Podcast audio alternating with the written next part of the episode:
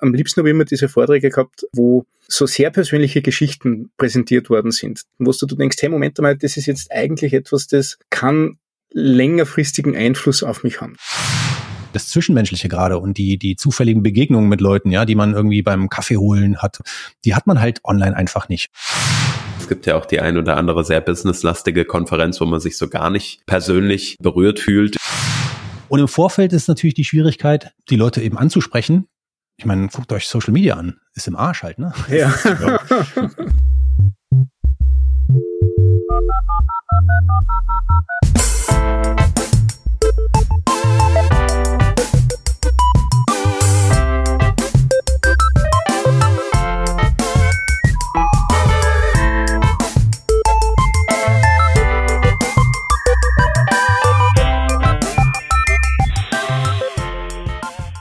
Revision 564. Diese Revision von Working Draft wird euch präsentiert von Mitwald. Mitwald ist der Hoster für Agenturen und Freelancer. Solltet ihr mehr als ein einzelnes Webprojekt zu betreuen haben, dann könnte Mitwald euer Gamechanger sein. Ich erinnere mich ja mit Grausen an meine eigene Freelancer-Vergangenheit, als ich für 10 Kunden bei 20 verschiedenen Hostern mit 30 Logins zu jonglieren hatte. Brrr. Bei Mitwald hingegen ein Login für alle Projekte wahlweise für den besucherbasierten Agenturserver oder den nerdig selbst konfigurierten Space-Server. Mit allen Features, die ihr euch nur wünschen könnt, vom Shopsystem-Installer über SSL-Zertifikate bis hin zum ausgefuchsten Rechte- und Rollensystem. Ihr wisst schon, für das Management eurer zahllosen Projekte unter einem Dach. CO2-neutral und DSGVO-konform. Und sollte es mal haken und ihr den Support anrufen, dann kriegt ihr echte Nerds ans Rohr. 24-7 an 365 Tagen im Jahr. Das alles könnt ihr haben, wenn ihr auf mitwald.de slash Working Draft vorbeischaut. Das schreibt sich mittwald.de slash Working Draft. Alle Infos zu Mitwald findet ihr natürlich auch in den Shownotes zu dieser Revision. Wir danken Mitwald für die Unterstützung von dieser Revision von Working Draft. Hallo und herzlich willkommen zum Working Draft. Wir haben heute ein spezielles Thema dabei, äh, kommen wir gleich zu. Vorher noch ähm, der Hinweis, der Stefan ist mit dabei. Hi Stefan. Hallo, Servus. Cool, dass du am Start bist. Ich bin's der Hans und wir haben einen Gast dabei und zwar den Marc Thieler. Hi Marc. Hallo. Grüß dich. Schön, dass du bei uns bist. Ja, schön mal wieder da zu sein. Ist ja irgendwie äh, alle paar Jahre mal der Fall. Ja. Ja, äh, die Episoden rennen irgendwie. Wir hauen ja mittlerweile relativ regelmäßig raus. Ich habe jetzt auch gar nicht nachgeguckt, wann du zuletzt da warst, aber es ist bestimmt schon einige Jahre her, ne? Ja, ich glaube auch. Also ähm, gucken, ob ich es hier gerade sehe. Äh, Nee, sehe ich hier gerade nicht. Wir verlinken es einfach in den Show Notes äh, genau. im Nachgang. Ja. Zweimal war ich schon da oder dreimal sogar, ich weiß es gar nicht, aber es mhm. ist ähm, auf jeden Fall eine Weile her, aber es ist immer wieder schön.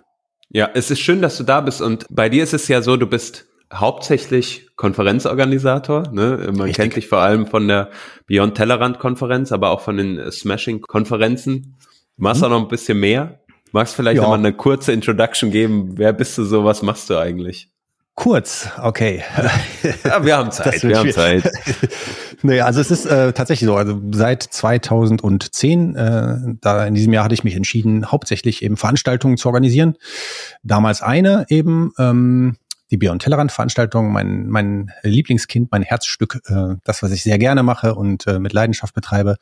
Und äh, wie du schon sagst, 2012 kam der Vitali dann vom Smashing Magazine auf mich zu und fragte, ob ich nicht Lust hätte, mit ihm die Smashing Conference auch zu machen. Und seitdem bin ich halt dann bei Smashing Conference mit dabei, wobei der Vitali und ich das gar nicht mehr im Kern von der äh, Grundorganisation machen, also nicht mehr äh, das, was ich alles auch bei der Beyond Tellerrand mache, sondern da ist ein Team dabei von super netten Leuten, die Karis, der Jarain, die Mariona, ähm, ähm, die Esther ist dabei, ne? die machen so die Sponsoring-Sachen und eben die Amanda, die die Technik macht.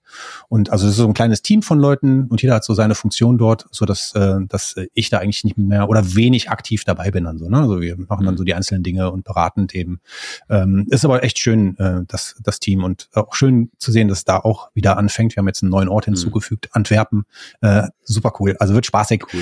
Ja, und daneben fange ich mit dem Carl Groves nächstes Jahr was in den USA an, tatsächlich. Better cool. by Design wird das Ganze heißen. Äh, wir fangen in Washington DC an, haben dann eine richtig coole Venue gefunden und ähm, von den äh, Themen her soll es sehr so Blick in die Zukunft sein, äh, gar nicht so sehr zurückzuschauen, sondern zu, äh, zu sehen, wie können wir mit dem, was wir so tagtäglich machen, die Zukunft einfach äh, positiv gestalten. Ja, also mhm. gar nicht mal unbedingt besser, aber irgendwie, da ist uns die positive Message irgendwie wichtig. Sehr ja, das ist dann ab nächstem Mal der Fall. Und daneben noch ähm, aktuell mit den lieben Freunden von Storyblock auf einer Roadshow unterwegs. Wir haben jetzt in UK angefangen. Äh, die nächsten Stops werden wahrscheinlich ohne mich äh, leider in Schweden stattfinden. Äh, vielleicht auch mit mir, das weiß ich nicht ganz genau. Müssen wir, ist so ein beraten Date Clash irgendwie. Ähm, das mache ich auch immer ganz gerne. Also für, für Leute, die, die Lust haben, äh, mit mir zusammen das zu organisieren, irgendwie so eine Geschichte. Ne? Und Storyblock hat da die Intention für die Web-Community ein paar schöne, kleine, gemütliche Events zu machen. In UK waren bei den beiden Stops rund 60 Leute jeweils dabei. Ja, das war echt nett, war wirklich schön. Und ähm, ja, großartigen Spaß. Konzept dahinter ist ähm, relativ simpel. Wir finden lokale Partner, die irgendwie die Orte stellen, wenn es geht. Sonst äh, nötigenfalls müssen wir halt auch was mieten. Dann laden wir lokale, wenn es geht, äh, lokale Sprecher ein, um eben das Ganze kosteneffizient zu halten und eben die Local Community irgendwie ein bisschen zu unterstützen halt, ne? zu sagen, hier sind lokale äh, Sprecherinnen, die können da gerne äh, irgendwie mitmachen und so muss man dann nicht irgendwie äh, irgendwelche Namen aus, aus äh, anderen Ländern einfliegen äh, und hinkarren für, für die eine äh, Veranstaltung am Abend, ne? also von 17 bis 22 Uhr. Der Stefan kennt das Ganze schon, das haben wir nämlich auch schon mal ähnlich für, für Mozilla gemacht. Mhm. Damals 2019, genau. glaube ich. Ah ja, ja, ähm, 18, 19, ja, eh, fühlt ja, sich ewig an. Ne? Ja. Oder was, 18 schon? Ja, egal. Ja. Aber um den Dreh rum, ja. Und wie man hört, ähm, Events, alles äh, darum. Ja. Ich mag es einfach, ich mag es einfach, Leute zusammen zu, zu bringen und ja, irgendwas drumherum zu basteln und alle eine gute Zeit haben zu lassen.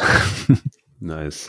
Ja, eine Latte an Events, die du da äh, auf jeden Fall auf die Beine stellst, ähm, jedes Jahr aufs Neue, klar.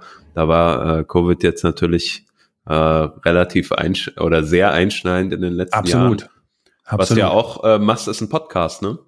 Ja, ähm, eigentlich schon recht lange, aber immer mal wieder mit großen Pausen dazwischen. Ähm, und äh, auch, ähm, ich habe es angefangen, weil ich mal so eine Domain noch übrig hatte unter einem anderen Namen, Twumble irgendwie. Und da hatte ich irgendwie noch die ganzen Social Media Accounts und die Domain und das passt aber irgendwie nie so richtig, weil es war eigentlich was, was ich mit dem Sascha Wolter mal angefangen hatte, Thiele Wolter TV und Tumble irgendwie ist dann irgendwie so ein bisschen äh, und ja, irgendwie habe ich mich die ganze Zeit da so ein bisschen mit gerieben und habe dann gedacht, äh, wie kannst du da den roten Faden zu der Beyond Tellerrand und dem Stay Curious Kram machen, den ich da eben äh, spanne und habe mir gedacht, ich nenne es einfach neugierig, weil das ist so das, was mich mhm. treibt, also die Neugier. Und dann habe ich so ein bisschen damit gespielt und den Punkt dazwischen gesetzt, einfach um zu sagen, neugierig auf Neues, neu und gierig und, und habe so gedacht, ach, das, das passt so. Ja. Und äh, da mache ich, wenn äh, es die Zeit zulässt, zweiwöchentlich eben eine Episode und äh, aktuell ist es ein bisschen der, der äh, Arbeitslast geschuldet, kurz vor der Konferenz, dass gerade ähm, nichts rauskommt, aber ähm, ja. danach geht's halt weiter. Ja, das macht ja, großen Spaß, muss ich sagen. Du hast ja dann immer Gäste am Start, die du interviewst, ne? Genau, ja, ja, genau. Und die und ähm, die die Idee dahinter war halt ähm, bei den Gästen dann nicht über das Offensichtliche zu sprechen. Das kommt natürlich dann auch zum zum Thema, aber eigentlich so ein bisschen so die Hintergründe mal zu erfragen und zu gucken, was für eine Person ist das eigentlich dahinter? Ne? Und mhm. äh, ähm, jetzt in der letzten Folge, die noch nicht äh, veröffentlicht ist, habe ich zum Beispiel den Dominik Angerer gehabt von Storyblock. Und da war, war mir halt für mich interessant, so ihn so nach seinen persönlichen Erfahrungen zu fragen jetzt, ne? wo dann jetzt irgendwie die dicke Kohle da einschlägt irgendwie bei Storyblock und ähm, was da für ein Druck mit aufgebaut wird, was für eine Verantwortung damit reinfließt für ihn und das Unternehmen und so. Und es war ganz schön zu hören von ihm zum Beispiel, wie er sich seitdem das alles so passiert ist, irgendwie total zurücknimmt und das Produkt einfach komplett in den Vordergrund stellt. Und das war, war echt ein ganz interessantes Gespräch, muss ich sagen. Mhm. Ja, und so, äh, ne, wie gesagt, das ist ähm, dann auch ein bisschen schwierig, weil natürlich, wenn du dann so die, die Einschaltquoten siehst, die sind okay, aber es ist jetzt nicht der Überflieger und es gibt halt einfach auch wahnsinnig viel am Markt und letzten Endes mhm. muss man sich einfach, also ich zumindest mich davon freimachen, irgendwie auf die Zahlen zu gucken. Ja, ich habe halt bei mir auf den Webseiten auch keine Analytic-Tools mehr laufen, gar nichts irgendwie, weil es einfach nur ablenkt. Mhm. Mach den Scheiß einfach für dich. Ja, und, und wenn es für dich machst und es gerne machst, dann, dann passt schon. Und wenn dann Leute das hören, ist es super. Und wenn nicht, dann mach es halt für dich. Also das ist irgendwie so ein bisschen wie das Bloggen eben auch, ne, wie der Jeremy mhm. oder andere Leute das mal gesagt haben. Ja, es bringt einen halt ähm, äh, nicht voran, wenn man dann frustriert ist, äh, wenn man Total. auf die Zahlen guckt, sondern es ist halt, es macht einem Spaß und wahrscheinlich, wenn man das gut zur Schau stellen kann, dann wird das auch einen Erfolg haben. Und es ist ja mhm. dann auch immer, gerade bei dir, ne, ähm, äh, da kommen ja viele Sachen einfach jetzt auch zusammen. Ähm, genau, was ich immer spannend finde bei deinen Podcasts, du, du sprichst halt mit den Menschen so, ne? Also ja. ähm, keine Ahnung, du hast halt Leute da, ähm, wie den Bastian Allgeier, mit denen bist du halt jahrelang befreundet und ihr redet genau, halt ja. über, ähm, also auch mal über das, was die Person dahinter dem Projekt Kirby jetzt beispielsweise ausmacht oder wie organisieren sich, keine Ahnung, wie organisiert man die, die ähm, Verantwortung um so einen Projekt wie halt Kirby äh, mit einer Genau. mit einer Firma und wie setzt man das auf? Das finde ich super spannend, weil wir also zum Beispiel bei uns im Podcast ist ja schon so, wir reden ja sehr sehr viel auch über die technischen, inhaltlichen Themen und so diese Genau. soziale Komponente, die dann da noch ein bisschen dazu kommt, finde ich persönlich immer sehr spannend. Ja, wie gesagt, das war ist aber auch so meine Intention halt. Ne? Also dadurch, ich habe immer gedacht, irgendwie, es ist ja wäre ja schön, wenn so, so ein bisschen so von der Idee her die Dinge, die so im Hintergrund bei den Veranstaltungen, die ich mache, wenn ich mit den. Leuten quatsche, wenn man die einfach dann auch mal festhält, so ne. Also Ja. dass man sagt, okay, die die Gespräche, die so laufen, die die Dinge, über die man redet, anstatt der Dinge, die man so offensichtlich auf der Bühne dann sieht, äh, das eben Ja. zu transportieren und ähm, dann äh, dazu habe ich dann gedacht, ich, ich möchte auch mal wieder gerne was auf Deutsch machen, deswegen ist der Podcast hauptsächlich in deutscher Sprache Ja. ähm, weil irgendwie ich mich so ein bisschen fühle, dass ich für die deutschsprachige Community ein bisschen zu wenig gemacht habe, weil alles, ich mache sonst alles auf Englisch und so und ich dachte, so, ah, komm, du musst noch was zurückbringen. Vielleicht gibt es auch mal eine deutschsprachige Veranstaltungsreihe, eine kleinere oder sowas dazu, dann über den Podcast mal sehen. Vielleicht kann man da ja mal was Mhm. machen. Also hätte ich auch auf jeden Fall Lust zu. Ich glaube, da gibt's auch äh, ganz viele interessante Dinge, die man da machen kann. Und ähm, Mhm. ja, die Menschlichkeit liegt mir sowieso immer. Ne? Also es ist ja, weiß nicht, du, ihr wart ja beide schon mal da, äh, mir mal ein Anliegen auch zu zeigen, dass all die Leute, die dort auf der Bühne sind, genau dieselben Menschen sind, wie die, die vor der Bühne sitzen, ja. Und Mhm. äh, dass, dass da keiner ein, ein Superheld ist und dass, ähm, dass wahrscheinlich im Publikum ganz viele Leute sitzen, die genauso viel auf der Kiste haben, wie die, die auf der Bühne stehen, ja. Das- Und das vielleicht nur nicht, die sind halt nur nicht so selbstsicher, das zu sagen, oder die standen noch nie auf der Bühne, um das auszudrücken oder so. Mhm. Ähm, aber das ist immer, finde ich immer ganz, ganz wichtig. Und ähm, was mir immer ganz gut gelingt für mich selber, ist äh, eben auch nie irgendwie so eine, so eine Starstruckness zu haben. Also davor zu stehen und, und gerade in dem Moment, wenn ich mit einer Person rede oder so halt, ne, das dann irgendwie zu denken, oh, das ist jetzt der oder die, ja, und Mhm. sondern ähm, in dem Moment ist es für mich tatsächlich tatsächlich immer nur ganz normal einfach ein Mensch, mit dem ich mich unterhalten möchte und für den ich mich interessiere, klar, das schon. Aber nachher ist dann oft so, ne, dass du denkst, ey, krass, die hatte ich jetzt bei mir auf der Bühne. Das, das ist halt äh, so eine meiner Heldinnen, äh, Paula Scher zum Beispiel, als sie dann in Berlin gesprochen hat. Ja, das ist für mich so so ein Designkind in mir irgendwie so, yay! Das Ja. ist, ne, dass, du, dass die dann kommt, du fragst sie und die sagt so, ja halt und kommt. Ne? Und dann denkst du, oh, Wahnsinn. Ja. Ja, das kennt ihr Also- wahrscheinlich ja auch irgendwie von, du, du Stefan, du machst ja auch Veranstaltungen und, und Hans Evan, du bist ja auch irgendwie jetzt jemand, der hat mit der äh, äh, Nightly Build auch Veranstaltungen gemacht hat, die es ja leider Ja. aktuell zumindest nicht mehr gibt. Vielleicht, äh, Genau. vielleicht kommt es ja nochmal wieder. Das zehnjährige Jubiläum dann machen wir irgendwann. Ja. Ähm, aber ich finde das ganz spannend, was du sagst, diese soziale Komponente, weil ähm, das ist etwas, was ich immer so empfunden habe auf deinen Events, dass die halt ganz stark im Vordergrund äh, steht, ne? Und Absolut. gerade das Thema so, ich sage jetzt einfach mal Networking, aber auch so ein bisschen dieser Klassenfahrtgedanke, Mhm. äh, der ist halt irgendwie dann, der ist immer so im Kopf, wenn man so Beyond Tellerrand hört, äh, sprechen immer ganz viele davon, ja, dann treffen wir uns da und da sehen wir uns Mhm. ja dann endlich auch mal wieder. Wenn man dann sagt so, ja, ich bin dieses Jahr leider nicht dabei, dann sagt, ja, was? Okay, das ist ja, Ja, ja, ja. ist ja Mhm. interessant. Ist natürlich ein Teil jetzt der Community, ne? Aber ich glaube auch ähm, Hörerinnen und Hörer, die wir jetzt hier bei uns, äh, die jetzt hier gerade zuhören, ähm, die sind natürlich auch häufig auf deinen Konferenzen ähm, unterwegs, kann ich mir vorstellen. Ja, aber ich denke, ähm, Community-Pflege gehört ja auch ein bisschen zu deinem Job nachher dazu. Nicht? Also es ist ähm, Fall, ja. zumindest mir so aufgefallen, ähm, ab einem gewissen Zeitpunkt scha schaust du eigentlich nicht mehr, wer im Programm ist, sondern du weißt, ja, das ist der Fixpunkt, da gehst du hin. Mhm. Das mit dem Programm, das wirst du schon machen, da vertrauen wir dir, nicht? Das hat bis jetzt auch immer, immer fantastisch geklappt, nicht? Aber genau das, was der Hans sagt, also der, der eigentliche Grund, dorthin zu gehen, ist ja, ähm, mit den Leuten zu treffen, auch wieder diese, äh, diese fantastische Düsseldorf-Atmosphäre einzusagen. Also Ja, ich, ich weiß nicht, ob, das ist für mich als Außenstehende, ich weiß jetzt nicht, ob Düsseldorf so ein Hotspot ist, aber wenn ich weiß, dass ich im, im. Kapitol bin ähm, und, und durch die, die mittlerweile schon sehr bekannten Straßen schlendere zum nächsten Sushi-Shop und solche Sachen. Also das, das, äh, das gehört für mich doch irgendwie zum Gesamtpaket dazu. Also Ja, ja, schon. Ich meine, die sagt da ganz viele Sachen, die, die auf jeden Fall äh, genau das ausmachen, warum jetzt gar nicht mal mein Event, aber generell Events finde ich in person, also mit Leuten vor Ort, ähm, äh, wichtig sind, ne? weil halt das Menschliche, irgendwie das Zwischenmenschliche gerade und die, die zufälligen Begegnungen mit Leuten, ja, die man irgendwie beim Kaffee holen hat oder die man, die man hat, wenn man irgendwie gerade auf der Toilette ansteht und dann irgendwie mit einem ins Gespräch kommt, ja, die hat man halt online einfach nicht. Und da können Tools irgendwie mit Spatial Audio und irgendwelchen visuellen Dingen wie kleinen Tischen und Stühlen drumherum irgendwie kommen und das versuchen abzubilden, aber es, es funktioniert nicht. Es wird, es, das wird niemals funktionieren. Das kann halt leider online online überhaupt nicht schaffen. Auch nicht mit VR-Brille ähm, in, in einem virtuellen Space oder so. Das ist einfach anders. Ja, und das, es sind echt viele krasse Tools rausgekommen über, über die ganze Pandemie-Zeit, äh, die wir jetzt hatten. Aber wie gesagt, es hat bei keinem bei mir Klick gemacht, wo ich gedacht habe, ah, mhm. guck mal, hier könntest du Beyond Tellerrand jetzt machen.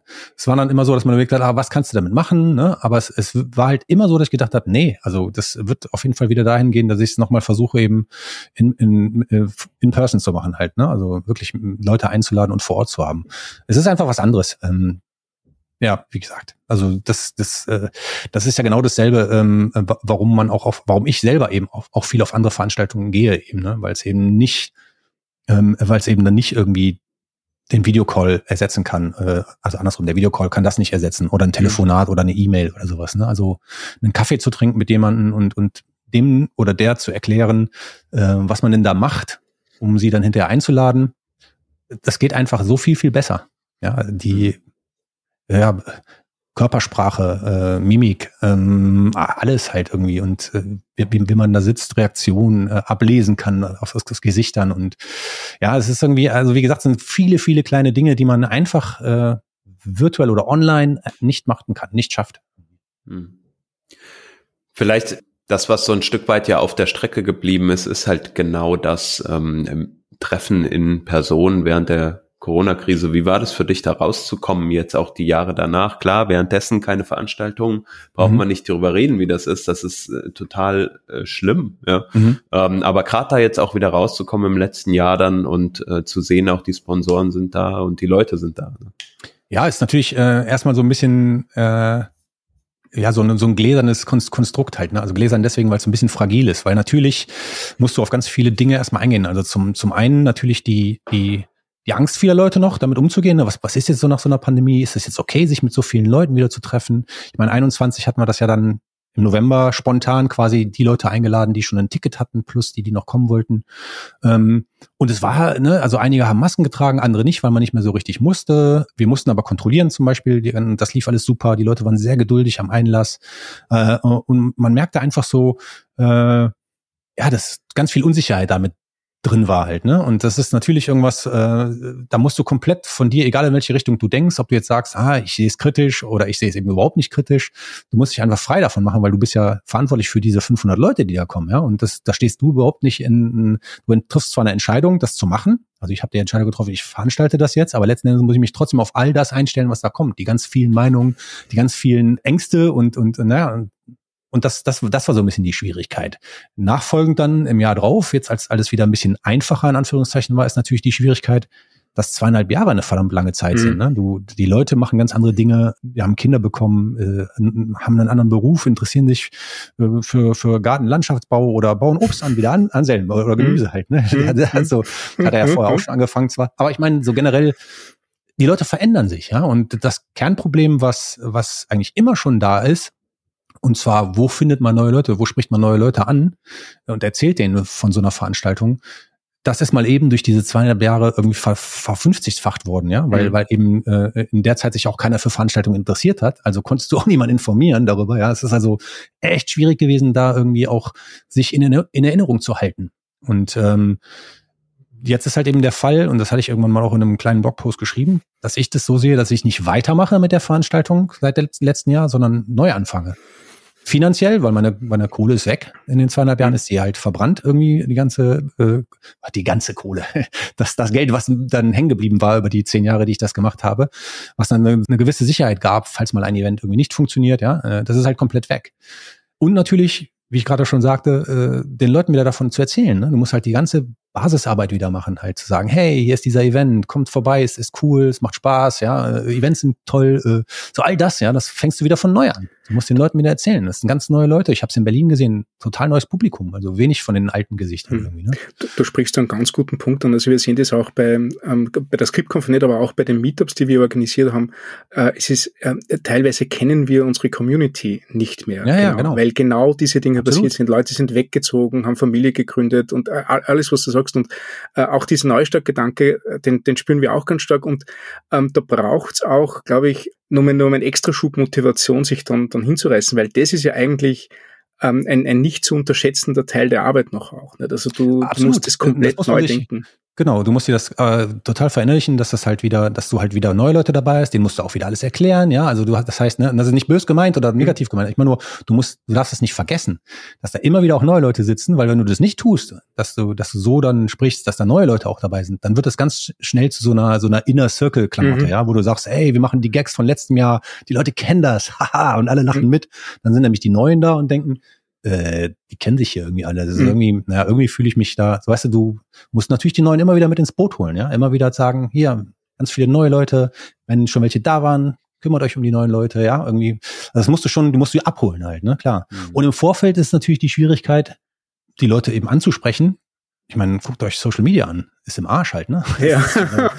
äh, da, da, ja, wie gesagt, also Twitter ist schon lange, also schon vor der Pandemie fing es ja an, aber jetzt mit der Übernahme von dem Strohkopf da irgendwie, der das Ding ja. da genommen hat, äh, ist es halt kaputt, ne? Also und das Twitter war immer mein bester Kanal eigentlich früher, mhm. tatsächlich. Also mhm. und ähm, ja, alles andere ist, alles andere ist so, ja, da sind mal so ein paar Leute, da sind, du musst jetzt an ganz vielen verschiedenen Stellen die Leute abholen und musst irgendwie kämpfen, sichtbar zu sein. Und ich bin manchmal von mir selber genervt, weil ich nur noch Werbung mache auf den Scheißkanälen. Mhm. Ja? Also so, das ist nicht so, dass ich dann irgendwie äh, denke, so, ja, äh, okay, jetzt redst du noch mal drüber, ja, weil wieder nur drei Leute von denen das sehen, mhm. äh, ist halt durch diese Komplexität der Algorithmen irgendwie, ähm, ja, irgendwie kaputt.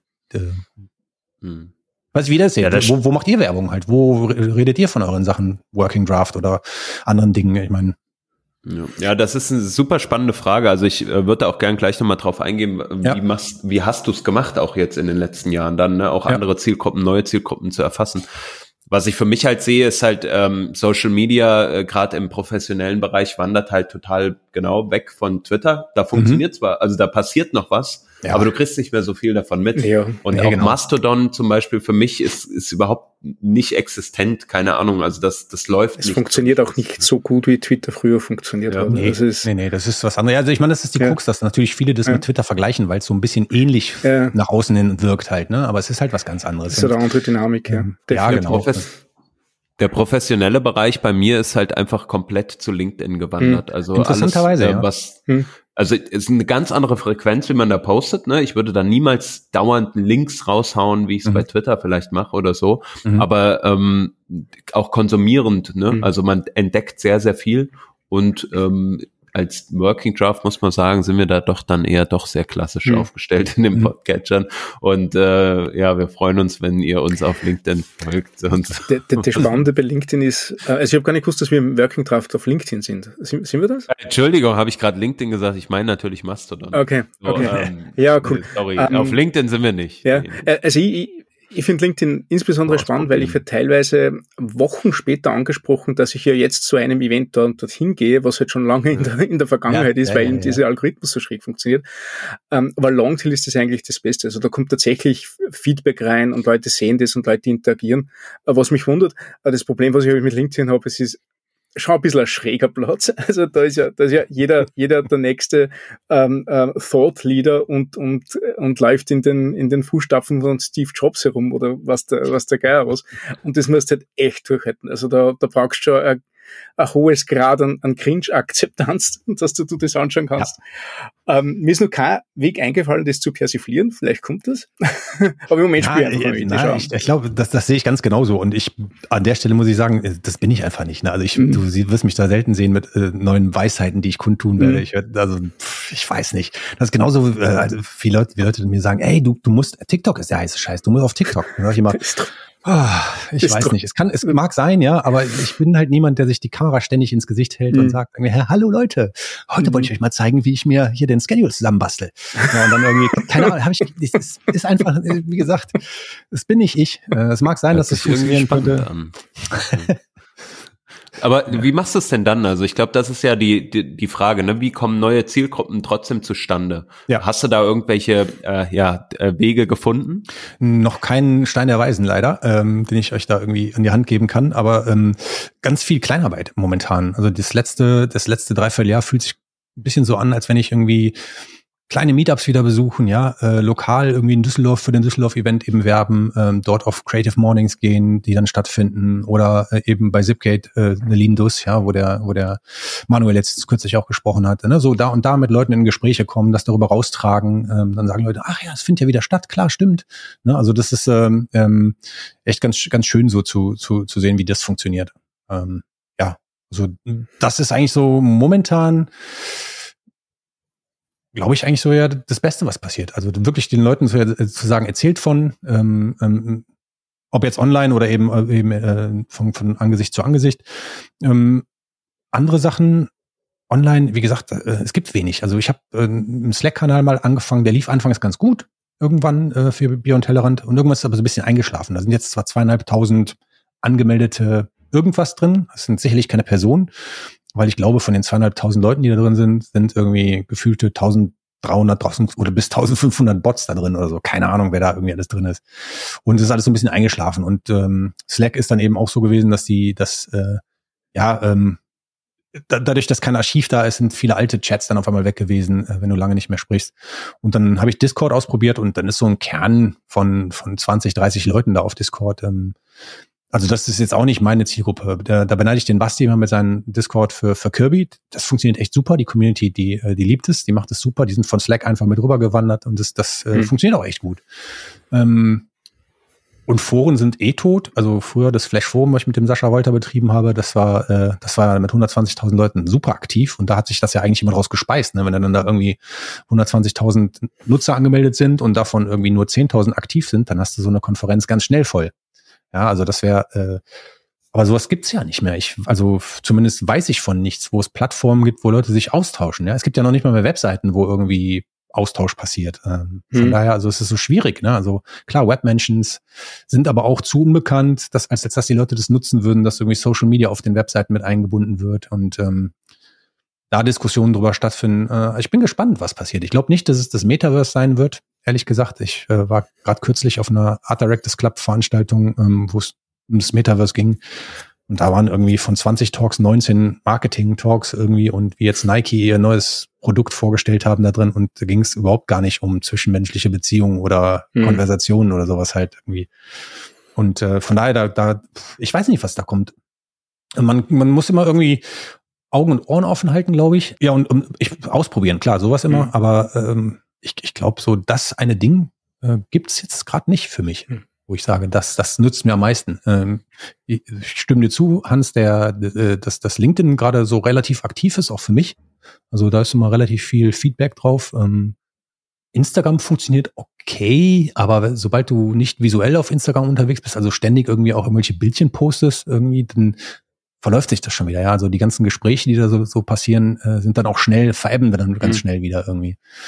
Und ähm, da bin ich dann auch zu faul, irgendwie jeden Tag irgendwie dann Content rauszuhauen, irgendwie mehrfach, ja, am besten noch. Und äh, auch da dann gesagt zu bekommen, ey, äh, Stories funktionieren nicht mehr, du musst jetzt Reels machen. Und dann sagst du noch, nee, ey, wieder was, wo ich mir eine Kamera ins Gesicht gucken muss, weißt du, so ein, das ist halt auch, das ist halt, Vielleicht bin ich auch einfach zu alt, verdammt, scheiße. ich weiß es nicht. Ja, das kann natürlich sein.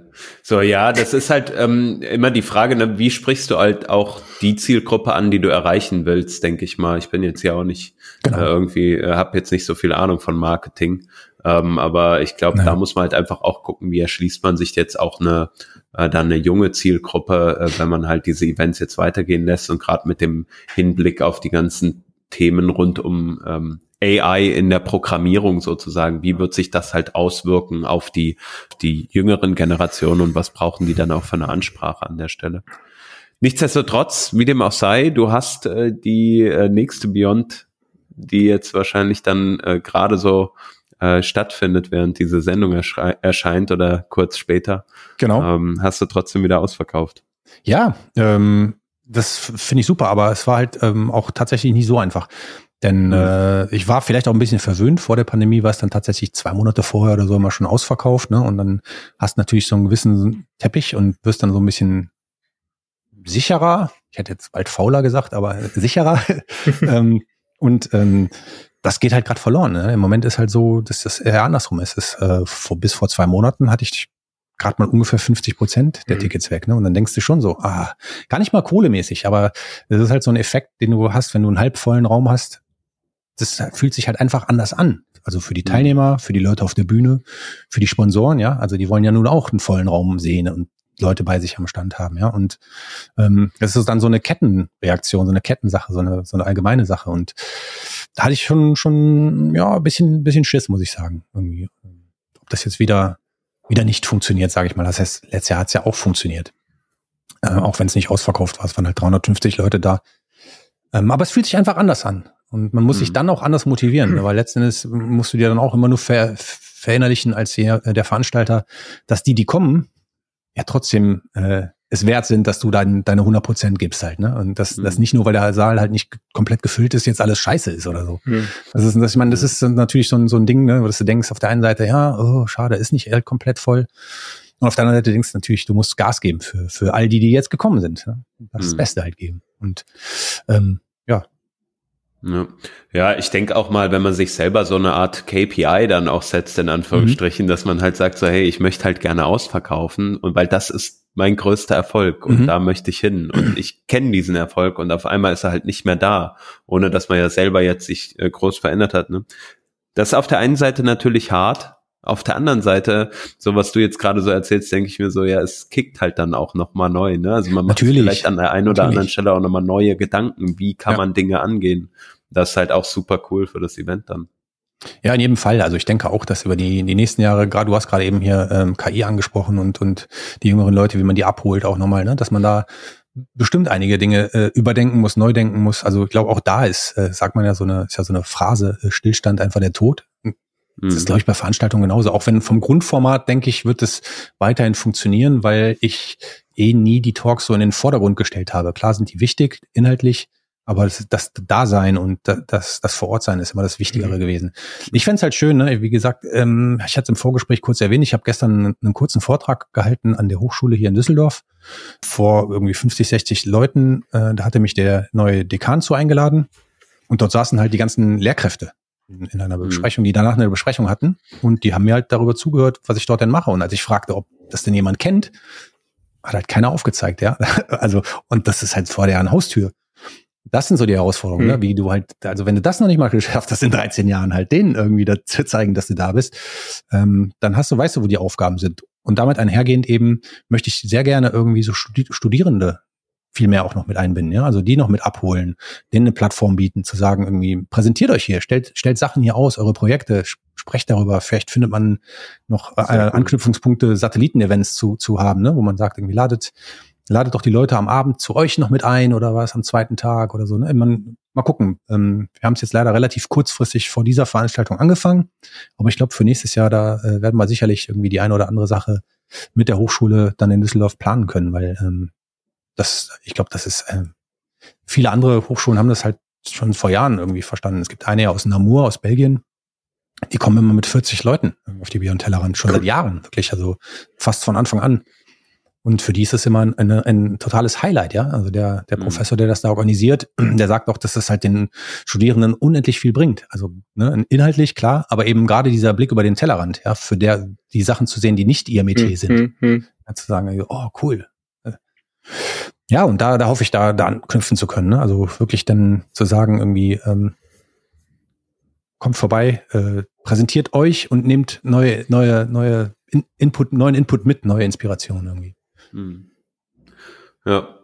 Hm, ist spannend, vielleicht können wir mal ein Stück weit auf was Inhaltliches eingehen. Ich habe, äh, oder äh, jetzt nochmal hier eine Frage, die mhm. wir aus dem Community Slack haben. Da hattest du ja auch gepostet, ähm, ob es genau. irgendwie Fragen gibt. Und die Franziska hatte da auch mal gefragt, ähm, dass sie oder gesagt, das war mir eine Aussage, äh, sozusagen von Neulingen bekommt sie oft die mhm. Rückmeldung, mhm. dass viele Themen halt sehr UI, UX, kreativlastig sind. Mhm. Klar, das ist irgendwie so das, das Theme der Konferenz. Genau. Aber es wird ja auch viel über, über ähm, ja, oder ab und an mal über Programmierung gesprochen. Wie setzt du Richtig. so den Themen, die Themenschwerpunkte? Also generell ist ja der Name der Veranstaltung der Blick über den Tellerrand eben ähm, Programm eigentlich, ja. Und äh, klar schlägt das immer mal mehr in die eine oder andere Richtung aus. Und natürlich sehe ich auch, dass wenn man jetzt so zurückschaut von 2011 bis jetzt, dass es schon weniger programmiertechnisch geworden ist vielleicht. Aber es liegt auch daran, dass für dich so ein bisschen diese Goldgräberstimmung, ähm, was so die, die, die Netz, Programmierung angeht, so ein bisschen verloren gegangen ist. Zumindest für mich halt. Ne? Es gab damals sehr viel, äh, in die Zeit herum kam Responsive Web Design raus. Äh, das war total neu. CSS hat ganz viele äh, Sachen in, mit reingebracht, die irgendwie spannend und neu waren. Und was mich immer wenig interessiert hat und auch bisher nicht interessiert, sind halt Frameworks oder äh, so explizite Programmiersprachen irgendwie darüber irgendwie referieren zu lassen. Denn dafür gibt es andere Veranstaltungen, die machen das super äh, wie deine Scriptconf zum Beispiel auch, ja, ähm, oder andere eben Veranstaltungen, die irgendwie bestimmte Frameworks oder Sprachen behandeln. Ähm, da möchte ich gar nicht irgendwie reinschneiden. Das ist gar nicht meins und das, da komme ich auch gar nicht her. Das ist auch so ein bisschen die Geschichte. Ich komme halt aus der eierlegenden Wollmilchsau-Ecke, so ja, der halt so rudimentär Ahnung von Programmierung hat, aber eigentlich aus der Design-Ecke kommt irgendwie. Ähm, und das ist eigentlich so mein Thema, ja, da irgendwo zwischen den Stühlen zu sitzen. Dass die Wahrnehmung eine ist, die wahrscheinlich eher ist, dass die Beyond Tellerrand so eine Web-Programmierveranstaltung ist oder war, wenn man mal wirklich schaut, war es das ja nie, aber äh, es kommt halt daher, weil meine Wurzeln in dieser Web-Szene sind, in dieser Web, ne, das, da bin ich halt zu Hause irgendwie und die Web-Community liegt mir halt am Herzen. Und einige der, der Sprecherinnen und Sprecher, die dort waren, kommen halt auch aus der Ecke. Aber generell, wenn man mal wirklich sich genau wirklich jedes Jahr anguckt, was ich dort gemacht habe, man kann das ja auf der Webseite sehen, es war nie anders, es ist, äh, äh als, als, es, als es jetzt ist. Irgendwie. Es war immer schon mir ein Anliegen, Typografie mit reinzupacken, Grafikdesign mit reinzupacken. Diesmal spricht einer, der eine Zeit lang als Ziege gelebt hat, warum nicht? Ja, also das ist halt so. ähm, ja, es, ne, ich glaube, das, äh, das, das schadet einem nie. Ähm, und so oft ich das eben dann auch erzähle, dass das dem so ist, äh, es wird teilweise einfach nicht gehört. Mhm. Und die Leute denken, sie können da bei den Vorträgen was lernen. Das ist keine Lernveranstaltung. Definitiv mhm. nicht. Also definitiv nicht. Dafür werden noch einige Workshops angeboten. Aber der mindernde Zuspruch und immer weniger werdende Zuspruch der Workshops zeigt mir auch, dass die Beyond Tellerrand immer weniger auch als Lernveranstaltung wahrgenommen wird. Und da geht es halt wirklich mehr darum, eine andere Sicht auf Dinge zu bekommen mhm. oder vielleicht mal einen Einblick in bestimmte Themen sich äh, erhaschen zu können, den man vielleicht nicht, also wo man jetzt sagen würde, ich würde zum Beispiel nie auf eine reine Typografie-Veranstaltung gehen, aber bei der Beyond Tellerrand weiß ich, da wird auch über Schrift gesprochen. Ich, den einen Vortrag, den tue ich mir jetzt mal an. So, und dann hört man, merkt man hinterher, oh, das ist ja doch spannend, ja. Und das ist, glaube ich, sowas, äh, was ich erreichen möchte, ja. So die, mhm. die, das Interesse und die Neugier eben für, für andere Themen zu wecken, das Schöne ist ja bei deinen Sprecherinnen und Sprechern, die du rauswählst, ähm, dass die ja Experten in, in deren Feldern sind, nicht? Ja, eh klar.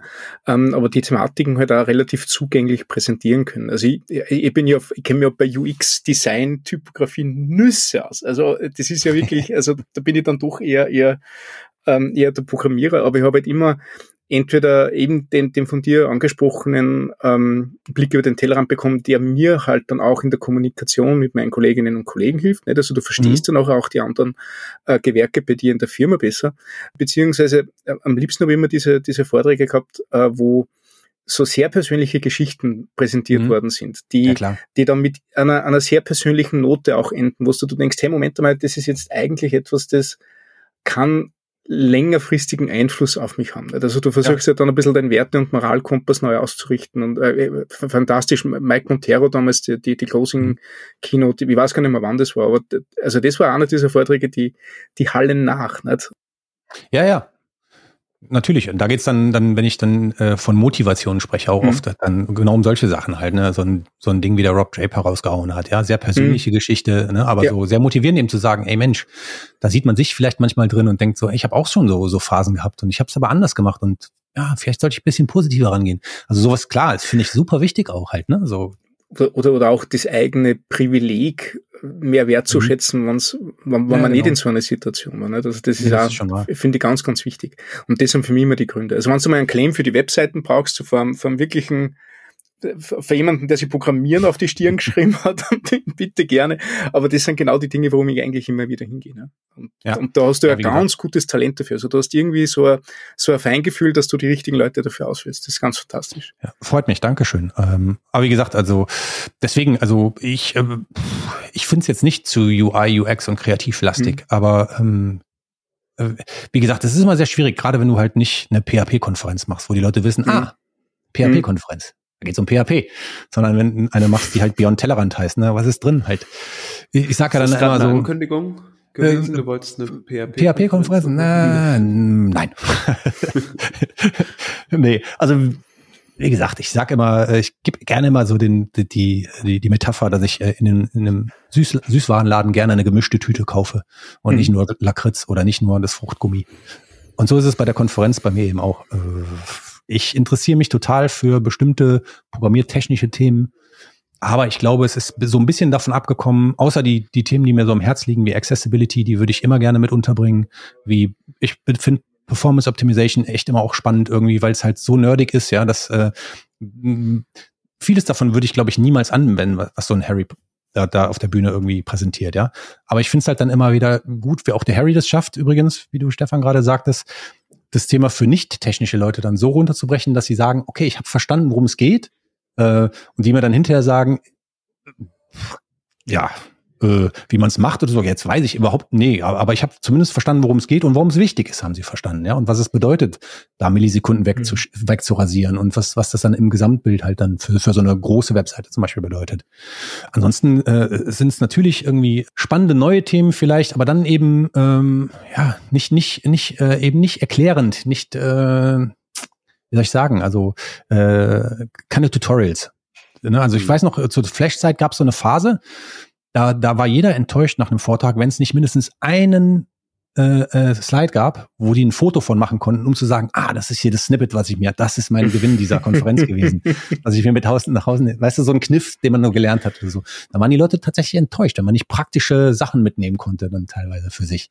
Und ich glaube, mhm. davon ist die Beyond Tellerrand halt ein Stück weit weggegangen, einfach zu sagen, okay, es gibt ähm, bestimmt praktische Erkenntnisse, die man gewinnt, aber es, es geht eher so um, um die allgemeineren Eindrücke von solchen Dingen äh, als Beispiel für, für, für Inhalte von diesem Mal, äh, wenn dann so eine äh, Sophie Konin darüber spricht, warum alle Webseiten so langweilig und monoton aussehen müssen. Ja, warum geht man nicht wieder hin und bringt mehr Persönlichkeit mit rein? Sowas finde ich eigentlich viel spannender, als zu erzählen, wie man die Webseite dann macht, so weißt du? Also das, das ist so mein Anliegen irgendwie. Und ähm, hm. wie gesagt, ähm, ich glaube, wer, wer, wer tatsächlich klassisch was lernen möchte, ist bei mir auf der Veranstaltung einfach falsch. Hm.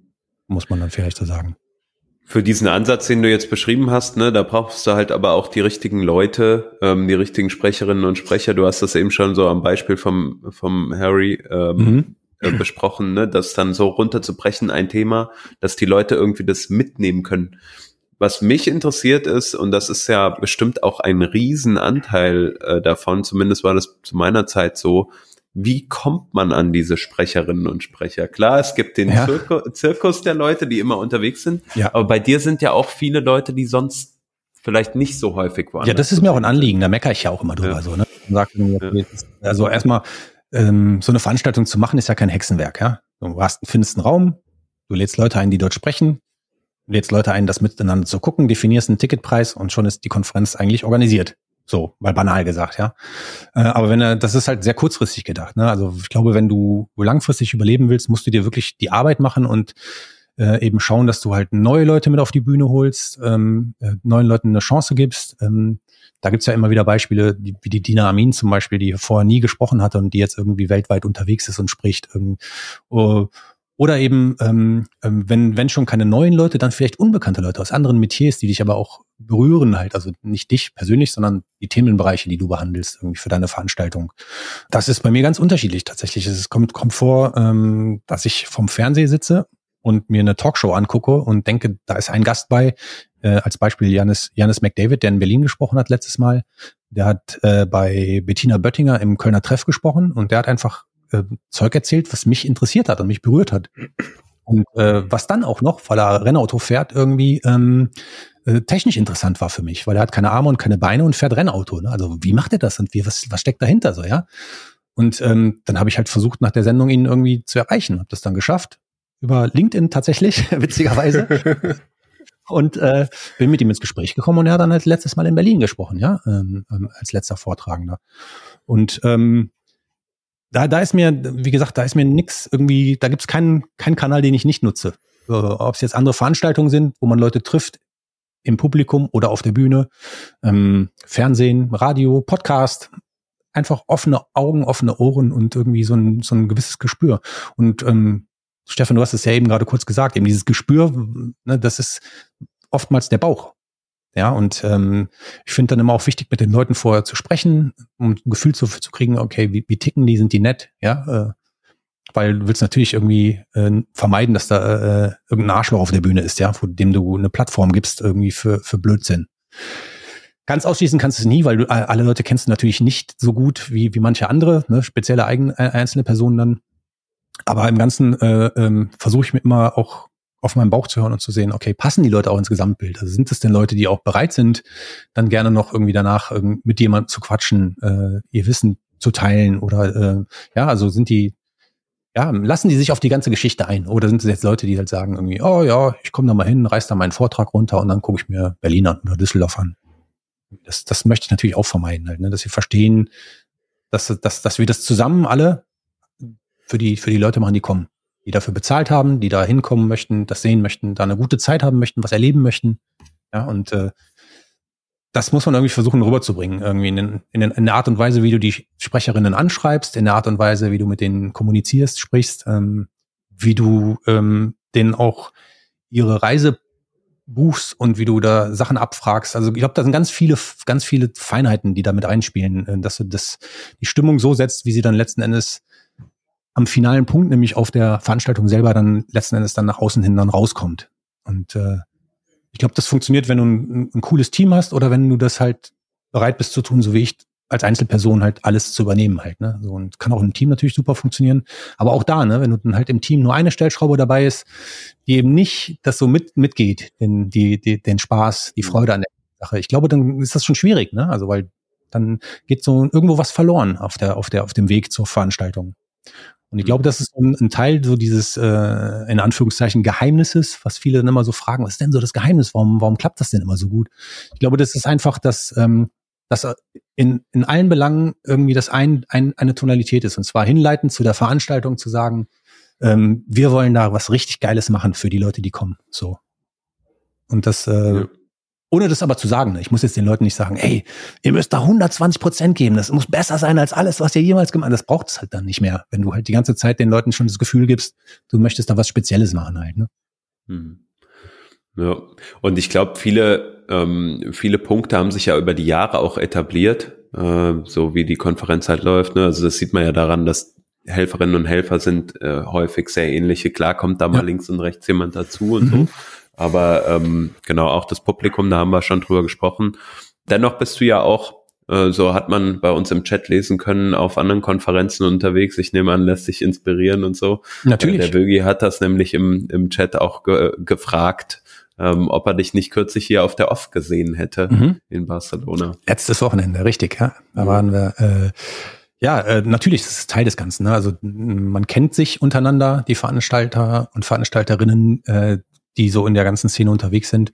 Das ist auch schön und ähm, grundsätzlich ist es bei mir so, das ist nicht bei allen anderen auch so, aber ähm, muss es auch nicht. Das, das, ähm, aber ich lade auch gerne andere Veranstalterinnen mit ein, zu mir zu kommen. Die kriegen immer ein Gratisticket, ähm, ähm, wenn sie, wenn sie sich das nicht leisten können und gerne mal dabei sein möchten, äh, weil ich glaube, dass so ein Netzwerk einfach immer nur gut sein kann, also äh, gegenseitige Hilfe. Ja, du machst Sachen irgendwie, wo wo, äh, wo andere dann sagen, oh, so habe ich das noch nie überlegt, ja. Und dann nehmen die was mit für ihre Veranstaltung oder sie treffen Sprecherinnen, ähm, die sie, die sie dann irgendwie einladen können. Äh, auch das, äh, ne? Es ist ja nicht so, die Leute, ja, aber die Leute gehören einem ja auch nicht. Das ist immer so manche, ich glaube, es gibt Veranstalter tatsächlich, ohne jetzt Namen nennen zu wollen oder auch irgendwen zu zeigen, die denken immer so, ja, das sind, das sind jetzt, die mhm. habe ich so, ne, das sind meine, warum sprech, sprechen jetzt woanders? Und die werden dann fast so, dass wir, ja, äh, äh, die klauen meine Sprecher oder sowas. Das ist ja totaler Bullshit. Mir, mir gehört ja niemand, ja. Ich hm. lade die ja auch alle nur ein und ich freue mich doch, wenn die auf anderen Veranstaltungen auch sprechen können,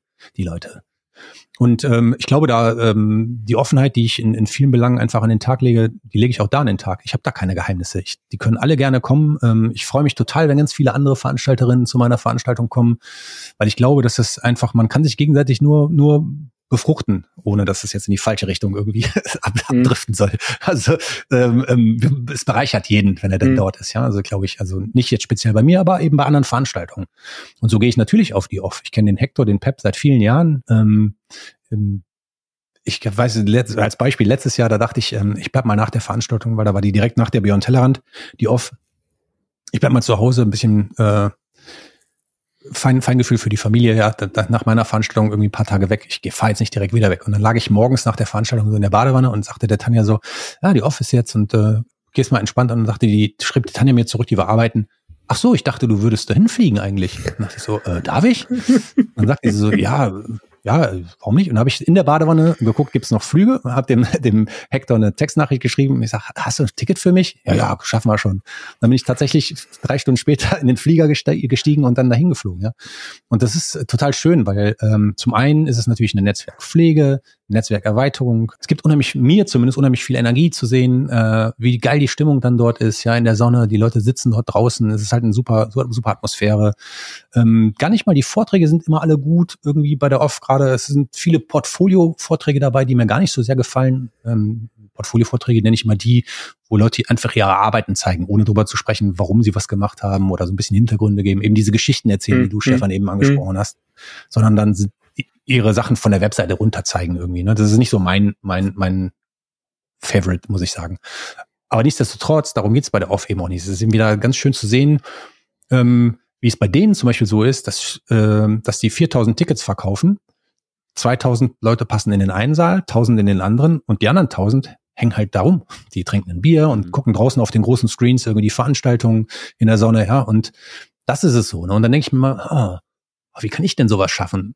Und dann muss ich mich aber rütteln und sagen, hey, du bist nicht die Off, du bist nicht in mhm. Barcelona, du mhm. bist in Düsseldorf und in Berlin, ja. Und da muss man sich manchmal auch ein Stück weit zurückholen, weil das heißt nicht nur, weil es für die funktioniert oder weil du es bei denen gut findest, dass es für dich eben auch funktioniert. Nichtsdestotrotz finde ich halt trotzdem das cool und man nimmt ganz viel mit davon, so, ne, von dieser Einstellung und der Art irgendwie. Bei anderen Veranstaltungen eben auch, ne, die Tokame in München war ich jetzt letztlich auch, ähm, auch immer schön zu sehen. Die machen das nur einen Tag, ja, aber mit sehr viel Persönlichkeit eben auch.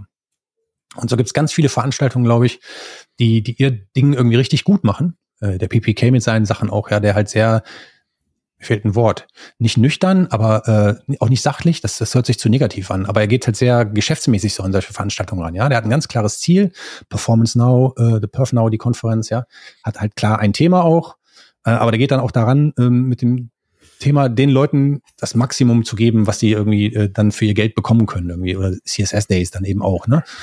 Und auch der Anspruch ist, äh, wie gesagt, hat eine totale Daseinsberechtigung, finde ich super. Äh, das heißt aber nicht, dass sie weniger persönlich sind. Es ist nur einfach ein anderes, anderes Umfeld, ein anderes, eine andere Idee dahinter, ja. Und äh, das finde ich immer total cool. Also ich, ich finde das immer richtig, richtig cool und nehme immer ganz viel mit bei anderen Veranstaltungen, muss ich sagen. Hm.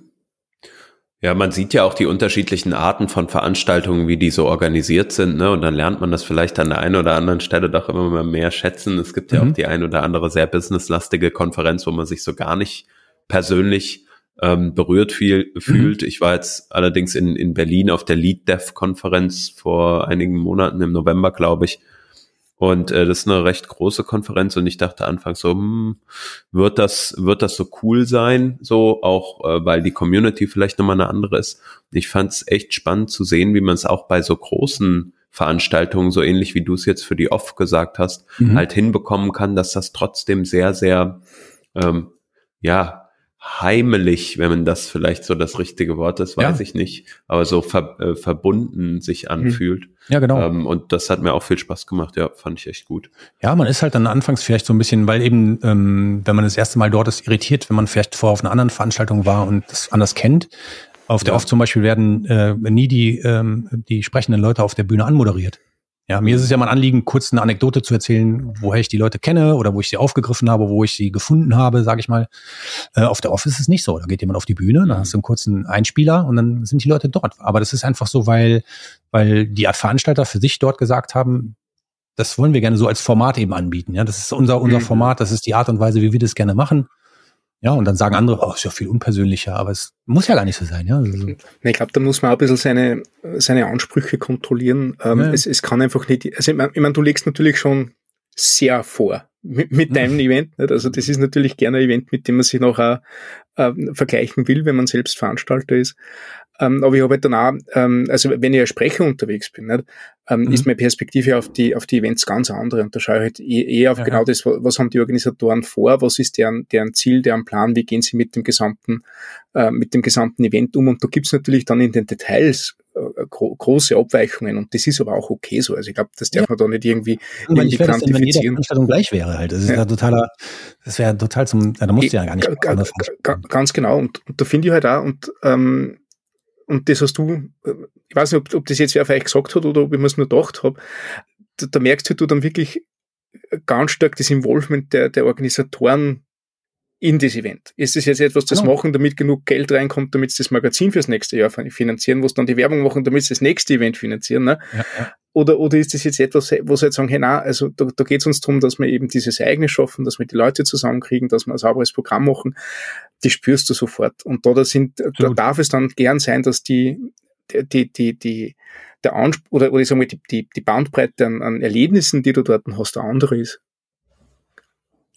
Oh ja, 100 Prozent. Ja. Also stimme ich dir 100 Prozent zu. Und wie gesagt, ähm, ne, man darf auch nicht immer davon ausgehen, ähm, dass, dass andere Leute so wie, wie, wie ich zum Beispiel oder andere Leute, die auf viele Konferenzen gehen, wie der Rodney das eine Zeit lang zum Beispiel auch gemacht hat, der war auch auf sehr vielen Konferenzen unterwegs, die kennen halt sehr viel, ja, und die sagen dann natürlich irgendwie, ah, und die fangen an zu vergleichen.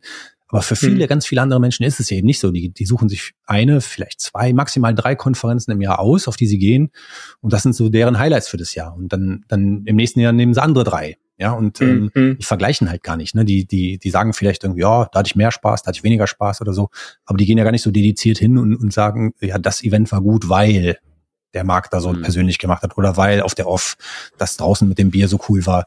Na, also die, die, die fangen ja gar nicht so an und, und, und wägen das ab, sondern die haben halt dann äh, ihre, ihre Veranstaltungen, zu denen die gehen dürfen, wo zum Beispiel ein Budget für da ist von der Firma. Ähm, und klar gehen die dann auf verschiedene Veranstaltungen. Also auch für die wäre es ja langweilig, dann immer nur zu Bier und Tellerrand zu kommen, ja. Mhm. Ähm, oder immer nur zu oft zu fahren, sondern die sagen dann noch, oh, hm, mal gucken, wie andere Veranstaltungen sind. Und wenn sie dann über, über eine Zeit vielleicht rausfinden, ja, okay, die off mag ich am liebsten, dann ist es doch auch cool, wenn sie dann da öfter hingehen. Also dann haben sie das für sich herausgefunden und das ist auch in Ordnung. Ne? Also ähm, ja. Vielleicht können wir noch mal über eine andere Veranstaltung mhm. sprechen, die da ja äh, vielleicht kein, kein Sonne und Bier vielleicht auch anbietet, weiß ich nicht, nämlich die Border Non. Ach so. Ähm, Stimmt, ja, die habe ich auch in meiner Aufzählung. Ah, komplett ja, vergessen in meiner Aufzählung eben. Ja, mhm. richtig. Ja, ja der, der Yoshi äh, Kufal, den ja viele auch kennen, weil er auch ein sehr umtriebiger Veranstalter ist, ähm, der auch äh, immer eigentlich viel zu viel macht und, und gar nicht weiß, wie er die, wie das alles in sein Zeitmanagement packen soll äh, oder gar nicht. Äh, Yoshi, du brauchst Hilfe, wenn du das hier hörst. Du brauchst Hilfe. ähm, dann ist es so, äh, dass ich mit ihm äh, 2013 tatsächlich mal eine Veranstaltung gemacht habe.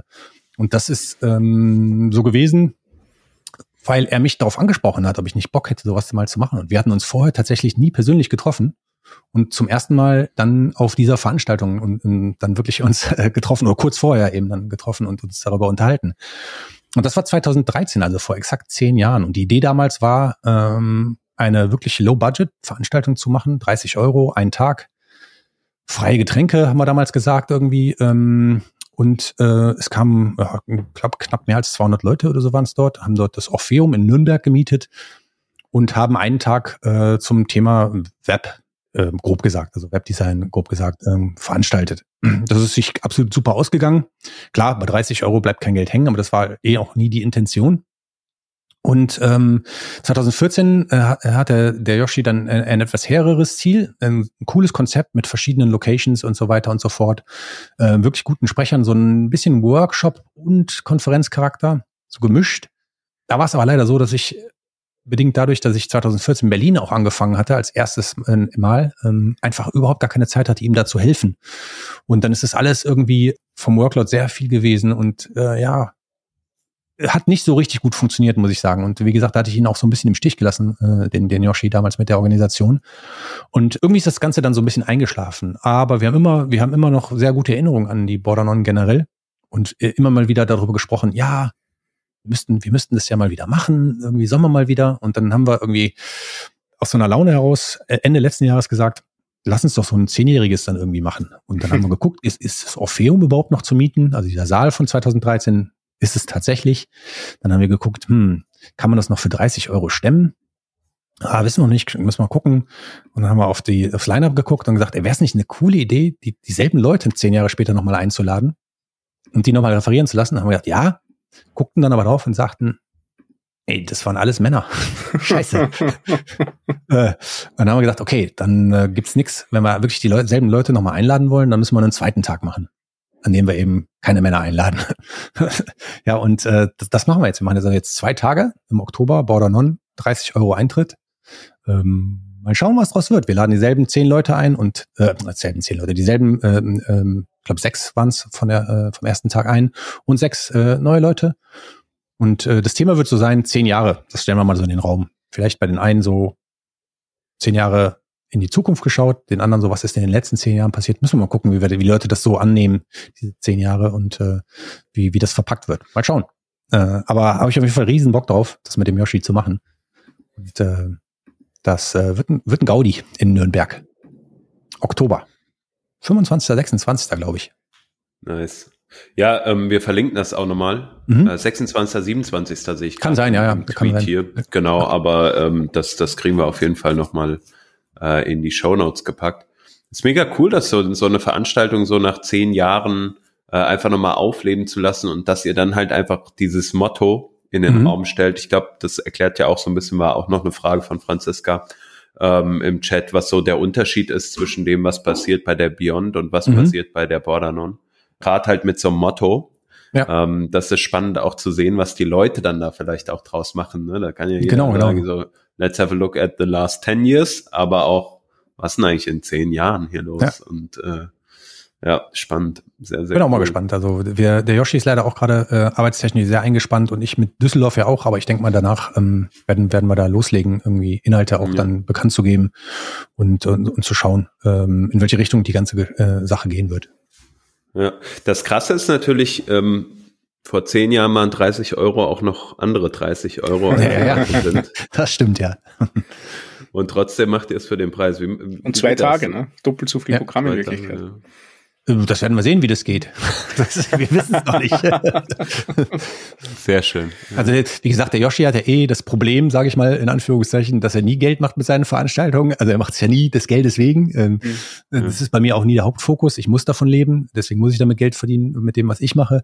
Aber beim Yoshi ist es ja eh immer so, dass er das, das Ding irgendwie so aus, aus, aus ja reinem reinem Spaß an der Sache irgendwie und den Inhalten und den, der Freude an den Inhalten irgendwie macht.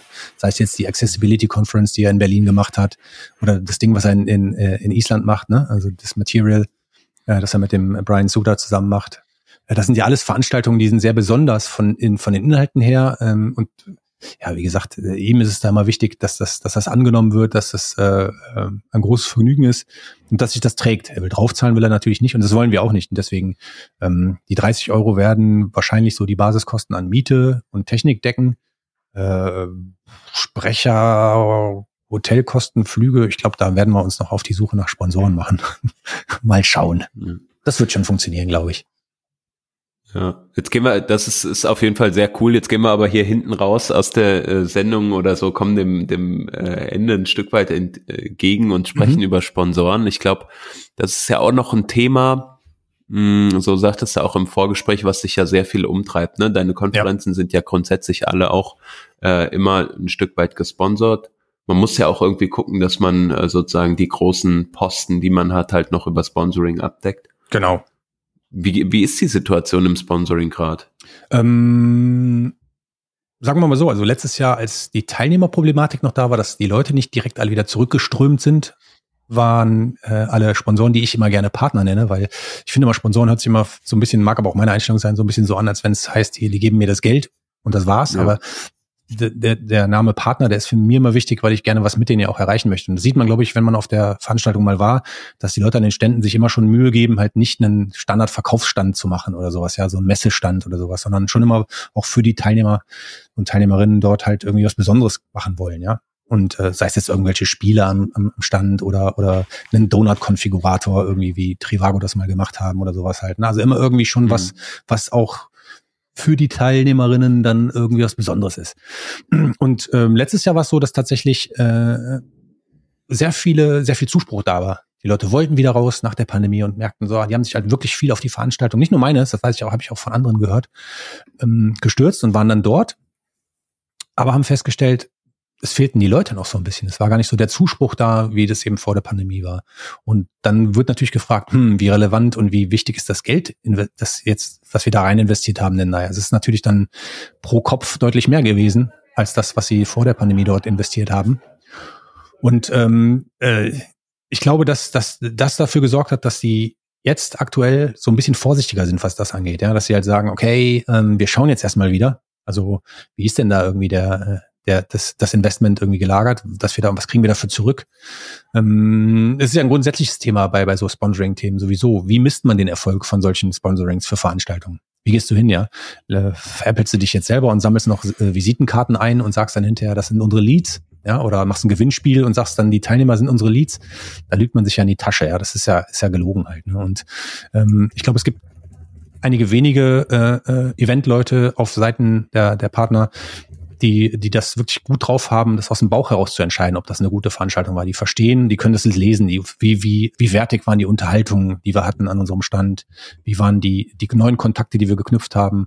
Habe ich vielleicht jemanden von der Stadt Düsseldorf kennengelernt auf der Veranstaltung, mit dem wir jetzt vielleicht ein Projekt irgendwie anleiern oder sowas. Na, also das sind ja auch alle, da kannst du ja gar nicht sagen, ist ein so ein Kontakt dann gleich zehnmal mehr wert als jeder Kontakt zu so einem Teilnehmer oder sowas zum Beispiel. Also, ne, das ist so, wie misst du sowas? Wie misst du die Wertigkeit? Wie misst du, das ist jetzt nur Quantität? Wie misst du die Qualität? Sowieso.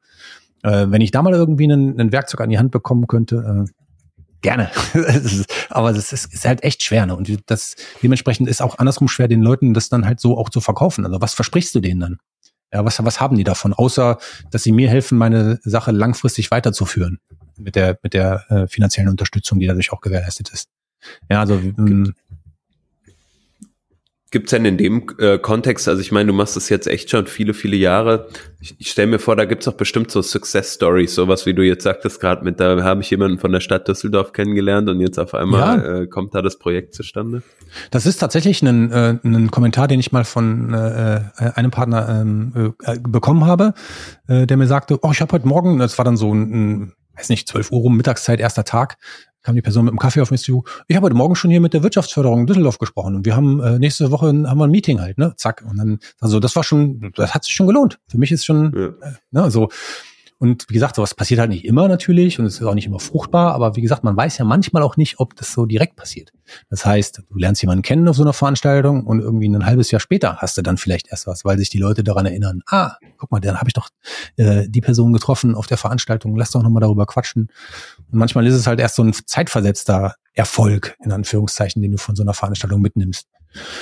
Ähm, es ist, äh, äh, ja, wie gesagt, was ist diese Success Story? Ne? Manche Leute wollen halt äh, Recruitment betreiben. Die sagen halt, wenn wir dann drei Leute dort anstellen können nach so einer Veranstaltung, ist es für uns der Erfolg. Andere Leute wollen einen Service verkaufen unter die Leute bringen, die sagen, okay, wenn wir dann irgendwie so und so viele Neuregistrierungen für sowas haben oder äh, Test-Account, Test-Abo-Registrierungen für sowas haben, das ist ein Erfolg. Andere sagen, ähm, wir wollen uns, uns präsentieren und, und den Namen von uns irgendwie ver, ver, äh, verbreitern. Die geben dann vielleicht noch einen Lunchtime-Talk, um eben zu zeigen, äh, wer sie sind, was sie machen. Ähm, für die ist das alleine schon ein Erfolg. Also ganz verschieden. Und ähm, ich glaube, ähm, da gibt's kein Schema F irgendwie, wie du Leute glücklich machst, die irgendwie da sponsoren. Ganz ehrlich. Aber auf jeden Fall, wenn man sowas überlegt, ähm, dann kann man ja mit dir auch nochmal äh, so Immer. so Themen halt absprechen, weil du kennst dich halt einfach sehr, sehr gut aus, glaube ich, nach so vielen Jahren. Ja, genau. Ich glaube, wichtig an der Stelle ist einfach auch da äh, offen mit den, mit den potenziellen Sponsoren zu sprechen, halt denen zu sagen, du kannst dir nichts versprechen, du kannst denen keinen Erfolg versprechen. Ja? Also das ist eben so, mhm. du, du, kannst nicht sagen, jetzt, ihr zahlt mir jetzt viereinhalbtausend Euro und dafür bekommt ihr das danach zurück. Ja? Du kannst denen sagen, was sie auf der Veranstaltung davon haben, was für Maßnahmen sie bekommen dann dafür, ne? Und kannst denen irgendwie ähm, vielleicht mit denen zusammen erarbeiten, was für sie passt, weil da auch nicht jeder mhm. gleich ist, ja, irgendwie, was für sie wichtig ist. Aber da, dass es dann Erfolg ist, kannst du denen ja nicht versprechen. Das wäre ja gelogen halt. Ne? Irgendwie das ja. ist immer schön dann zu hören, wenn es einer war. Wenn es nicht geklappt hat, dann war es ein Versuch, sage ich mal. Ne? Äh, ja, ist halt wirklich, äh, wirklich also ein kniffliges Thema tatsächlich. Es ist dann ein gutes Learning. Also auch genau. äh, wenn es halt nicht klappt, ne, dass man halt nicht seine keine Ahnung, seinen Return on Invest dann hat, ne, dann hat man zumindest ja. herausgefunden, wie es halt dann nicht geklappt hat an der Stelle. Grundsätzlich finde ich immer, als, als äh, jemand, der, der auf so einer Veranstaltung ähm, sponsoren möchte, sollte man generell immer versuchen, irgendwie zu schauen, was ist denn da die Zielgruppe von so einer Veranstaltung und, und kann mir die Veranstalterin vielleicht äh, schon Hinweise da geben, wie das Publikum ist, wo, wie ticken die, wie sind die. Das mache ich halt zum Beispiel immer gerne, dass ich sage, macht bitte keinen Messestand. Also macht bitte keine Barriere irgendwie mit einem Tisch und einem Laptop drauf, irgendwie, wo die Leute dann vorstehen und ihr habt schon eine physikalische Barriere zwischen euch und den, den Leuten, mit denen ihr quatschen wollt. Ja, macht irgendwas mhm. Offenes, gestaltet einen offenen Stand. Ähm, ich erinnere mich noch dran, äh, dass äh, einmal ein Partner dabei war, ähm, die das nicht beachtet haben, wo halt ganz klassisch eine Eventperson in der, in der Firma dafür veranstaltet war, die dann halt so einen Messestand aufgebaut haben. Ein richtig fancy Stand war das mit, mit totaler Beleuchtung und Theke und allem drum und dran. Und dann kamen morgens äh, die beiden, mit denen ich noch nie vorher geredet hatte, leider, ähm, die beiden Leute an, die den Stand betreuen sollten und die kamen halt mit einem Anzug an auf meiner Veranstaltung. Oh. Und die, die kamen dort an, äh, guck, guckten sich an, guckten die, äh, die sich gerade registrierenden Teilnehmerinnen an, guckten mich an und sagten so, äh, wir sind overdressed, oder? Ich sage, wir. da sind die ins Auto, irgendwie haben sich T-Shirt und kurze Hose angezogen und sind halt wiedergekommen. das, das kann halt passieren, wenn du, wenn du das halt nicht tust. Ne? Also wenn du nicht als äh, jemand, der auf so eine Veranstaltung eben einen Stand macht und sponsort, äh, dich mal damit beschäftigst, was kommen denn da für Leute hin? Ja, und das ist halt, äh, du kannst halt nicht auf alles einen Eimer stülpen und sagen, das wird schon passen. So, das ist, ist halt einfach so. Auch da in dem Bereich nicht so. Ja, das ist auf jeden Fall eine sehr coole Story. Ähm, aber es ist ja gut, wenn die Leute dann mal vorher sich ein bisschen erkundigen und äh, auch vielleicht einfach mal nachfragen. Ähm, es gibt ja zum Glück so viele Ver Veranstaltungen heutzutage auch, wo man sich da einfach auch mal das Publikum vorher angucken kann. Total. Ähm, ja, das ist viel wert. Marc, was ich super interessant fand eben, war, war dieses Thema zehn Jahre, was du gesagt hast, mhm. die Border Non, was ihr da macht. Was mich mal interessieren würde, was ist denn dein Outlook eigentlich für die nächsten zehn Jahre, für, die, für diesen Bereich der Veranstaltung? Ja. Also wo sind wir aus dieser Web Design, Web Engineering Schiene, wo sind wir mit unseren Veranstaltungen in zehn Jahren? Das ist eine gute Frage tatsächlich. Also ich habe es immer vermieden, so weit in die Zukunft zu blicken für mich selber, weil ich eigentlich jemand bin, der so in den Tag hineinlebt. Mit vielen Veranstaltungen, die man so macht ähm, in einem Jahr, ist es dann halt so, dass du irgendwann schon anfängst, dann auch zu planen, zumindest zwei Jahre im Voraus, irgendwie schon mal Räume zu buchen und solche Geschichten, weil du weißt, wie, schnell so Räume weg sein können. Ansonsten inhaltlich, ja, das ist echt eine spannende Frage. Ne? Also gerade so, ich habe gerade heute Morgen mit jemandem darüber gesprochen, auf, auf einer Veranstaltung, auf der ich war, hier von der ähm, Art Düsseldorf, äh, auf die ich eingeladen war, dass gerade so extrem schnell der Fortschritt in der ganzen KI-Geschichte läuft, jetzt textlich oder eben auch äh, in künstlerischer Hinsicht. Ne? Und dass, dass viele darüber so schimpfen und äh, Dings. Und ich glaube, dieses, diese, dieses Ablehnen und das Schimpfen, das kommt nur daher, weil es aktuell so schnell passiert. Ja, es ist halt jahrelang ist das so ein bisschen ja langsam gewachsen, da ist so ein bisschen was passiert und gerade ist einfach so ein Ding da, dass also in allen Bereichen einfach das so explodiert, was da kommt.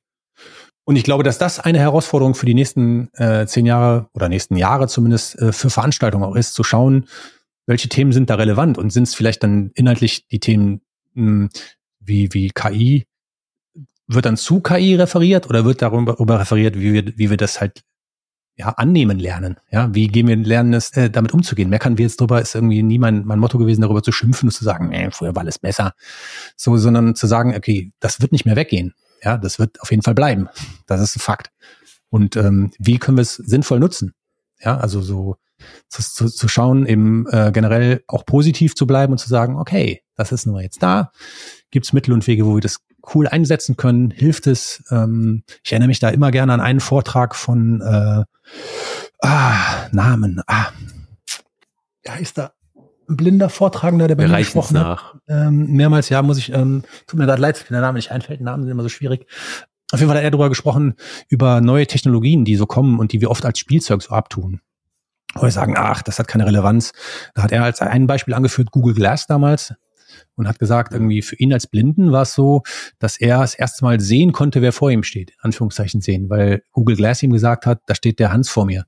Ja, und äh, er wusste dann schon, bevor er denjenigen dann reden hören hat oder, oder, oder gerochen hat oder was auch immer seine Mittel sind, um dann denjenigen wahrzunehmen, ähm, wer dort steht. Und, und dass wir oftmals mhm. eben hingehen und so eine ablehnende Haltung gegenüber Neuem haben und das ganz schnell wieder abtun als, oh, ist jetzt so ein Modescheiß und gar nicht mal irgendwie merken, wie, wie bestimmte Bereiche in unserem Leben halt vielleicht irgendwie auch durchaus positiv davon was mitnehmen können von solchen Dingen, ja. Und so geht's mir, glaube ich, mit dem ganzen KI-Kram.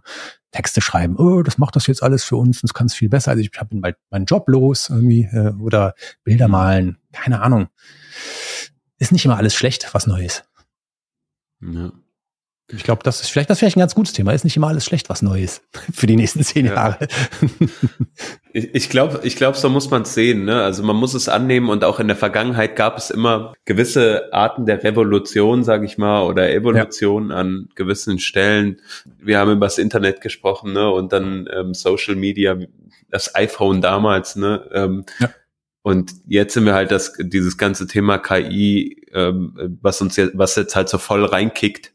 Ähm, und genau wie du es gesagt hast, volle Breitseite erwischt. Und entweder geht man es halt mit oder man wird halt verlieren. Aber was ich jetzt äh, super interessant fand, war eigentlich, deinen Ausblick, ja, wir haben dann halt Konferenzen und sprechen entweder über das Thema A oder das Thema B. Das heißt, mhm. äh, das Gute ist, ähm, es wird weiterhin Konferenzen geben, auf denen man ja, klar, ich glaube, halt ich glaube, eine kann. Sache, die wird immer wichtig sein und die wird auch nie, nie aussterben und das ist der persönliche Austausch. Ich glaube, der, ja. den wird's, den wird's immer geben müssen.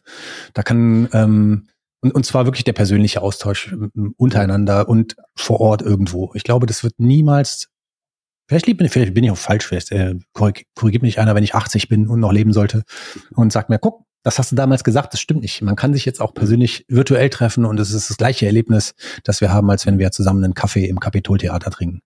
Mag sein, aber ich glaube, wenn ich das sage, dass das halt in, in, der, in der für mich geltenden nahen Zukunft äh, wird, es nicht, wird es nicht zu ersetzen sein durch, ähm, durch irgendwelche ähm, digitalen, virtuellen Online-Treffen.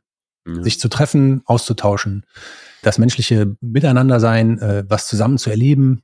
Ich glaube, das wird immer ein Erlebnis bleiben im wahrsten Sinne des Wortes und wird nicht wird nicht äh, ersetzbar sein, so einfach durch mhm. KI, durch Metaverse oder was immer da auch noch kommen mag. Ja, das, das ist doch die gute Aussicht, ne, dass wir uns weiterhin als Menschen treffen und ähm, vielleicht das auch so als äh, ja den Schlusspunkt nutzen hier an der Stelle. Äh, ich hoffe, man sieht sich bald wieder, Marc. Ähm, ich hoffe es auch. Bald mal wieder. Und ähm, das in real life trinken den angesprochenen Kaffee im Kapitol. Hoffentlich. Sehr gerne. Danke, dass du bei uns warst und uns ein bisschen erzählt hast über deine Journey jetzt auch der letzten Jahre. Mega Total cool. gerne. Vielen Dank für die Einladung und äh, ja, ich hoffe, wir sehen uns tatsächlich bald mal wieder. So wird es sein. Dankeschön Alles und klar. macht's gut. Tschüss. Ciao. Ciao.